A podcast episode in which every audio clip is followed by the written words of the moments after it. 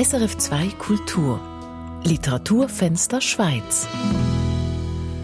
Und das heute mit der letzten Ausgabe aus unserer Sonderreihe, in der wir Schweizer Autorinnen und Autoren, deren aktuelle Bücher gerade wegen der Corona-Krise nicht oder nur fernab der Öffentlichkeit erscheinen können, zu Wort kommen lassen. Und heute ist das Peter Kamber mit einer Doppelbiografie aus dem Theaterbereich. Sie waren die größten privaten Theaterdirektoren ihrer Zeit. Sie bespielten gleich sieben Theater im Berlin der 20er Jahre und trugen so einen wesentlichen Teil zu dem bei, was man heute die goldenen 20er Jahre nennt. Die Brüder Fritz und Alfred Rotter, die ihr Geld mit Operetten und Lustspielen verdienten. Ihr Weg war ein großes Auf und Ab. Mal verdienten sie viel, mal verspekulierten sie Millionen an der Börse, mal waren sie erfolgreich, mal fielen sie durch. Ganz besonders auf sie abgesehen hatte es das Feuilleton, die Berliner Theaterkritiker jener Zeit, die an den Rotters kaum ein gutes Haar ließen. Beispielsweise hier in einem Artikel, der sich generell mit den Rotters und ihrem Theater befasst.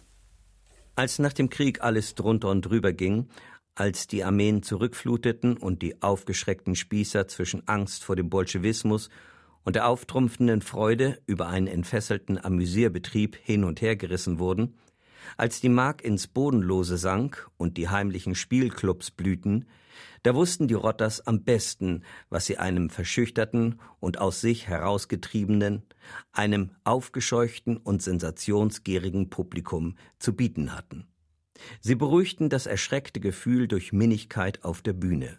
Sie bezahlten den Anspruch des in Unordnung geratenen Geistes mit billigen Sentenzen und kitzelten den Sexus durch Zoten und Entkleidungskünste. Die zwinkernde geschlechtliche Anspielung ging in den innigen Augenaufschlag über. Zuckrige Diskretion stand neben gepfefferter Eindeutigkeit. Auf diesen Nenner führten sie gewaltsam, aber instinktsicher alle ihre Stücke, alle ihre Schauspieler zurück. Wer erinnert sich noch an die Aufführung von Oskar Wilde bis Sudermann, von Fulda bis Schnitzler? Da wurde gehimmelt und entkleidet, da wurde Seele gehaucht und in Zynismus gemacht. Da wurde zur Andacht und zur Anekdote kommandiert.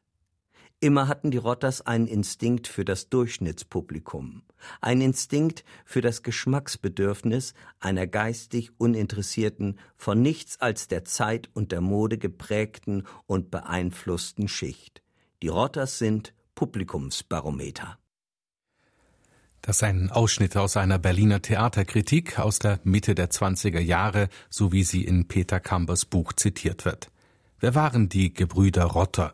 Wer waren diese beiden vergessenen Theaterunternehmer, die lange für ihren Erfolg kämpften und dann, als sie ihn endlich hatten, ins lichtensteinische Exil flohen, wo einer von ihnen, Alfred, von einer Bande Nazisympathisanten in den Tod gehetzt wurde? Diese Frage versucht der Schweizer Historiker und Autor Peter Kamber mit seinem Buch über die Gebrüder Rotter zu beantworten. Fritz und Alfred Rotter Ein Leben zwischen Theaterglanz und Tod im Exil heißt das Buch. Mein Kollege Michael Lysier hat es gelesen und sich mit Peter Kamber darüber unterhalten. Peter Kamber, Sie haben sich sehr lange mit diesen beiden Brüdern auseinandergesetzt, Fritz und Alfred Rotter. Was hat Sie dazu bewogen, sich so intensiv mit diesen beiden Menschen auseinanderzusetzen? Ja, schon in meiner allerersten Biografie über Wladimir Rosenbaum und seine Frau Aline Valanche, die Schriftstellerin, bin ich auf diese Geschichte gestoßen, weil das tragische Ende von äh, Fritz und Alfred Rotter, als sie dann überfallen wurden im April 1933 in ihrem liechtensteinischen Exil, das kannte ich bereits. Der Wladimir Rosenbaum, dann der Zürcher Anwalt, die Interessen des überlebenden Fritz Rotter beim Prozess gegen die Täter in Vaduz vertreten hat. Und etwa zehn Jahre nach Erscheinen dieses Buches kam eine liechtensteinische Initiativgruppe rund um das Literaturhaus auf mich zu. Die wollten nämlich ums Jahr 2000 herum dieses Plädoyer von Rosenbaum öffentlich vorlesen. Und ich wurde dann zu einem Vortrag eingeladen und musste noch mehr zu dieser Geschichte herausfinden. Weil in Liechtenstein sind die Rotter wirklich ein Begriff, das ist ein tragisches ähm, Vorkommnis gewesen, eben mit dem Tod von Alfred Rotter und seiner Frau Gertrud Rotter, die vor den Nazi-Entführern flüchteten, in panischer Flucht dann in einem Bergwald über einen steilen Felsen in den Tod stürzten. Und mit jedem Vortrag, den ich in Liechtenstein halten durfte und auch mit jedem Artikel, den ich schreiben durfte im Jahrbuch für liechtensteinische Geschichte, merkte ich, dass ich eigentlich noch gar nicht richtig verstanden habe, worin die große Bedeutung dieser beiden Theaterdirektoren für Berlin in der Weimarer Republik lag. Aber was fasziniert Sie an den beiden so sehr, dass Sie sich dann hingesetzt haben und doch immerhin 500 Seiten fast über sie geschrieben haben? Dieses Drama der Gebrüder Rotter, die die größten privaten Theaterdirektoren Berlins, Deutschlands und Europas waren und dann in der Silvesternacht 1932, 33 von Gegenspielern über den Tisch gezogen wurden, die dann unter den Nazis Karriere machten. Dieses Drama ist irgendwie stellvertretend für das ganze Drama der Weimarer Republik. Diese Geschichte, die vor dem Ersten Weltkrieg begann und dann über den Ersten Weltkrieg in die Inflationsjahre der frühen Weimarer Republik führte, die fand ich einerseits eben so faszinierend, aber andererseits eben auch so typisch für die Zeit selber. Warum? Äh, in dieser ersten Phase, sagen wir von 1919 bis 1923, machten die Rotters sehr freche Gesellschaftskomödien und haben eben auch äh, versucht, ein ganz neues Geschlechterbild auf die Bühne zu stellen. Sie wurden äh, ständig kritisiert von angesehenen Theaterkritik, weil sie zum Beispiel lesbische äh, Liebe zum Thema machten oder verdrängte Sexualität zum Thema machten. Äh, Alfred Rotter, der war verheiratet, Fritz Rotter, der war queer und äh, selber Transvestit, das kam eigentlich nie an die Öffentlichkeit, aber dann später wurde das bekannt. Und sie haben, dass das noch gar nicht zum Markenzeichen von Berlin gehörte, das frivole Berlin, haben sie bereits dieses andere Berlin auf die Bühne gebracht, wurden aber deswegen noch immer gescholten von ganz links, weil diese linken Intellektuellen, die wollten nach der gescheiterten Novemberrevolution drüber nachdenken, wie denn eine gelingende Revolution aussehen könnte. Und sie wurden gescholten von rechts, weil die wollten einfach äh, dann Putsch machen. Und sie haben so, so die Linie in der Mitte gesucht. Und in dieser frühen Phase waren sie kulturell tonangebend. Die Inflation mit den Milliarden Kosten. Die hörte ja erst im Herbst 1923 auf. Dann haben sie sich zurückgezogen vom Theater und stiegen 1927, 28 wieder ein mit einem ganz neuen Genre, mit der Operette. Mhm. Und auch in diesem Genre wurden sie wieder äh, Leitbild, Land des Lächelns zum Beispiel, diese berühmte Operette von Franz Lea 1929, die kam ganz kurz vor der Weltwirtschaftskrise bei den Rotters und diese Operette Land des Lächelns wurde sozusagen zur Leitoperette der Weltwirtschaftskrise. Ich, ich möchte gerne auf die Kritik noch zu sprechen kommen, aber dann noch separat. Ich möchte zuerst mal noch an die Anfänge gehen dieser beiden Brüder. Was ist deren Hintergrund? Warum haben die sich in den Kopf gesetzt, Theater zu machen? Äh, sie waren ja jüdisch. Und mhm. ihr Vater, der hatte in Leipzig ein großes Geschäft aufgebaut und als die beiden, Alfred und Fritz, noch ganz jung waren, also kleine Kinder, zog die Familie dann nach Berlin, wo das Geschäft weitergetrieben wurde und florierte. Und sie, wie viele andere junge und Jugendliche in der Generation, so um das Jahr 1900 herum, als Freud eben auch die Traumdeutung schrieb, die durften sich jetzt endlich ohne äh, wegen ihrer jüdischen Herkunft noch zurückgesetzt zu werden, kulturell betätigen. Und schon als Jugendliche haben sie sich fürs Theater begeistert, haben unter dem Pult während der Schulstunde Theaterstücke gelesen, haben dann als Studierende auch Statistenrollen übernommen und dann ein eigenes Studententheater gegründet mit anderen. Und Ihr Vater, der eben zu Reichtum kam mit äh, Herrenkonfektion im Großhandel, der hat ihnen dann den entscheidenden Schritt ermöglicht, eben eigene Theater zu erwerben. Sie besaßen dann drei Theater, haben dann aber andere noch zugepachtet, sodass sie Schritt für Schritt zu den größten privaten Theaterunternehmern wurden, damals in Berlin. Die Kritik, die auf sie eingeprasselt ist, die ist massiv. Aber es, es ist meiner Meinung nach nicht nur ähm, die Kritik am Genre oder die Kritik der Hochkultur an, an einer anderen Form von Kultur, sondern es, es, es, es ist auch insofern vernichtend, als dass man ihnen immer vorgeworfen haben, dass sie eigentlich nicht gut genug sind. Also meine Frage zielt dahin, warum haben die zuerst ein Theater gekauft, bevor sie den Job gelernt haben, um das mal salopp zu sagen. Nee, es war schon umgekehrt. Die haben, bevor sie, da, ihr Vater hat sie am Anfang noch nicht äh, unterstützt, er hat nur milde gelächelt über ihre Leidenschaft. Und äh, sie hatten diese Krolloper noch vor dem Ersten Weltkrieg gepachtet und kam mit den Garderobeeinnahmen und so weiter gut über die Runden. Also die haben schon zuerst das Handwerk gelernt, die, und zwar von der Pike auf, weil als sie später Operetten machten. Das ist ein Riesenapparat, eine Operette. Da muss wirklich alles sitzen. Und dieses Handwerk, das kannten sie ähm, aus dem FF. Und gleichzeitig waren sie eben auch geprägt durch das populäre jüdische Theater, das es damals noch gab und wo auch eben Billy Wilder und Ernst Lubitsch in die Schule gegangen waren. Und man kann sich jetzt aber wirklich vorstellen, dass nicht immer alles gelungen ist.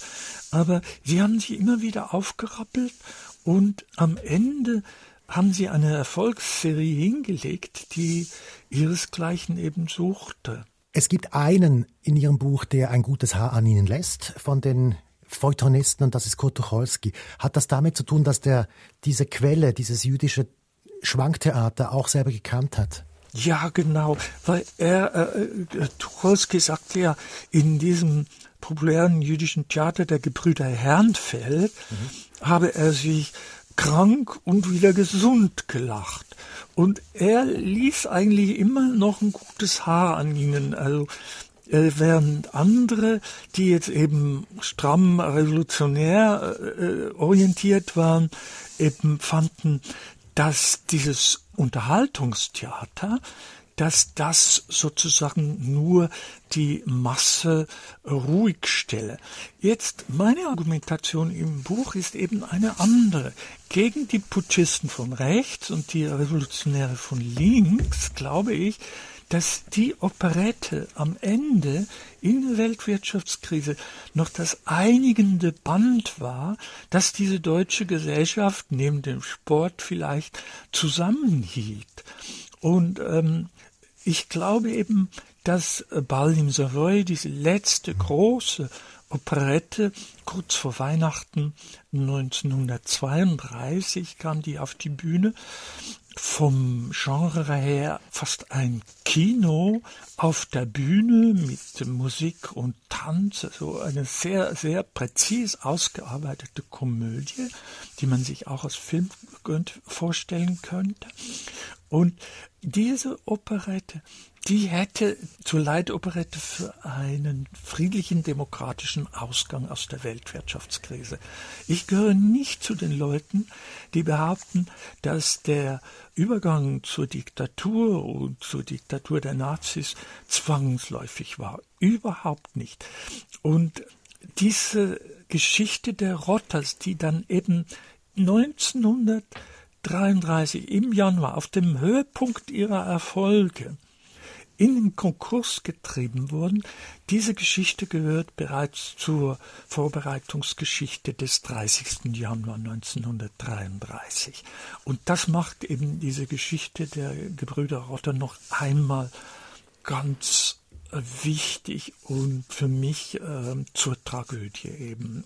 Nicht nur ihres Lebens, sondern auch zur Tragödie der Weimarer Republik. Sie haben sich sehr intensiv mit diesen beiden Brüdern auseinandergesetzt. Wie haben Sie recherchiert? Wie sind Sie an das Material herangekommen? Weil man kannte sie ja nicht mehr, man kannte sie kaum mehr, es erinnert kaum mehr etwas an sie. Wie, wie sind Sie da vorgegangen? Die Recherchen erfolgten vor allem im Landesarchiv Berlin in den Konkursunterlagen. Die wurden glücklicherweise gerettet und die Polizeidirektion damals, die hatte eben eine Theaterabteilung, weil die zuständig war für Konzession und die haben jeden Zeitungsartikel, auch der entlegensten Zeitung, von links bis rechts gesammelt. Und äh, da habe ich natürlich wunderbares Material gefunden. In der Akademie der Künste in Berlin gibt es auch eine Zeitungsausschnittsammlung über alle Theateraufführungen von einem privaten Ehepaar. Das war auch eine wunderbare Quelle. Aber die Hauptinformation bekam ich dann erst, als ich auf die Bankakten stieß. Äh, die Bankakten der Dresdner Bank. Und das war ein Erlebnis, die dann durchsehen zu können. Und da fand ich eben auch den entscheidenden Hinweis auf die riesigen Spekulationsverluste an der Börse mit Börsentermingeschäften. Sie sind auch der, der dann rausgefunden hat, wie Fritz Rotter ums Leben gekommen ist. Oder dass er wirklich ums Leben gekommen ist. Wie haben Sie das rausgekriegt, was mit ihm passiert ist? Das war eben auch äh, interessanterweise in den Akten der Dresdner Bank weil die hatten ja Zugriff gehabt auf die Gebäude und Grundstücke der Rotters aber haben sie immer gefragt, ja, wenn der Fritz Rotter noch lebt, dann könnten wir ihn ja noch behaften und haben dann eben herausgefunden, dass er 1939 schon im Herbst in Frankreich im Exil gestorben ist. Und zwar Tragik über Tragik. Er hat einem Anwalt in Straßburg, den er aus einem Grund, den ich nicht kenne, mal benötigt hat, einen ungedeckten Scheck als Honorar bezahlt. Und dieser Anwalt hat ihn dann selber verklagt. Oh und Fritz Rotter, dummerweise, ging nicht an den Prozess. Und dann wurde er in Abwesenheit äh, zu Gefängnis verurteilt, zu ein paar Monaten Gefängnis. Und als sie ihn dann im Sommer 1939 fanden und verhaftet haben, also die französischen Behörden, kam er nach Colmar ins Gefängnis. Und dort starb er in einem Massensaal aus unbekannten Gründen, vielleicht ein Herzinfarkt, keine Ahnung. Auf jeden Fall ist er verstorben noch vor die Deutschen dann im Frühjahr 1940 Frankreich erobert haben. Wie erklären Sie sich, dass man so wenig über Sie weiß? Es gibt eine Gedenktafel in Berlin, sonst gibt es nichts. Wie erklären Sie sich das? Obwohl Sie ja wirklich mal so bedeutend waren in der Theaterszene. Ach, wissen Sie, ich glaube, viele Leute getrauten sich einfach auch gar nicht zu fragen, was denn vielleicht aus Fritz Rotter geworden ist, oder erinnerte sich noch an das tragische Ende von Alfred und Gertrud Rotter. Und nach dem Krieg sind so viele Menschen nicht mehr aufgetaucht, waren verschwunden. Und viele wollten einfach nicht mehr an diese Zeit erinnert werden. Es gab ja dann in den Wirtschaftswunderjahren eine zweite Generation von Wiedererinnerungen der Operette. Die Operette wurde dann wieder gespielt, aber auf eine ganz andere Weise in den 50er Jahren als in den 20er und frühen 30er Jahren, wo diese Operetten frech gespielt wurden, anzüglich, mit sexuellen ähm, Anspielungen und so weiter und so fort, mit Jazz-Elementen. Und in den 50er Jahren wurde das dann alles weichgespült. Und in der Memoirenliteratur äh, von Theaterautoren, Autorinnen, Schauspielerinnen und Schauspielern tauchen sie immer wieder auf, aber als zuverlässige Anekdotenlieferanten. Die Rotters sind in der Theaterliteratur zu einer Anekdote herabgesunken. Und meine Aufgabe sage ich jetzt sozusagen wie in einem Art Roman, die Geschichte rund um diese Anekdoten zu rekonstruieren. Peter Kamber im Gespräch mit Michael Lysier. Und wie diese Geschichte endet, hören wir nun nochmals in einem kurzen Ausschnitt aus dem Buch. Es handelt sich um eine Zeugenaussage einer Verwandten der beiden Rotters, die an dem Tag in Liechtenstein dabei war, als Alfred und Gertrude Rotter von jungen Nazis in den Tod gehetzt wurden. Es war dort sehr steil, und ich ging immer auf Bäume zu, um mich halten zu können. Ich kam so mehr nach rechts und die beiden Rotters mehr nach links. Ich habe dann noch gesehen, wie Alfred Rotter den steilen Hang hinuntergerollt ist. Und mir war auch, als hätte ich die Frau Rotter schreien hören. Dann sah ich sie nicht mehr und ich selbst bin dann gestürzt. Ich weiß nicht, ob ich ohnmächtig war oder nicht, aber ich sah dann einen kleinen Weg, der aufwärts ging. Es kamen dann zwei junge Leute, ein Herr und eine Dame. Ich hatte auch einen Schuh verloren. Sie stützten mich und halfen mir. Der Herr hat mich dann auch teilweise getragen. Mehr kann ich nicht sagen. Es ging alles so schnell und dazu kam die Angst, dass wir verfolgt wurden. Alfred Rotter war am Halse, wie ich schon gesagt habe, verletzt. Es war alles voll Blut. Die Frau war totenblass. Ob sie verletzt wurde, weiß ich nicht. Gesehen habe ich nichts davon.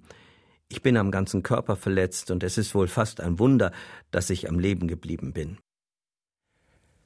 Das ist ein Ausschnitt aus Fritz und Alfred Rotter, ein Leben zwischen Theaterglanz und Tod im Exil von Peter Kamber, gelesen von Vincent Leitersdorf. Erschienen ist die Doppelbiografie bei Henschel. Das war die letzte Ausgabe unserer Sonderreihe Literaturfenster Schweiz. Drei Wochen lang brachten wir jeden Tag ein Gespräch mit einem Schweizer Autor oder einer Schweizer Autorin, die gerade ein neues Werk auf den Markt bringen wollten, dies aber wegen der Corona-Krise ohne Öffentlichkeit und ohne offene Buchläden tun mussten. Heute, wie gesagt, die Biografie zu den Rotterbrüdern. Auch dieses Buch ist bestimmt in einem Buchladen in Ihrer Gegend zu bestellen und kann von diesem dann auch ausgeliefert werden.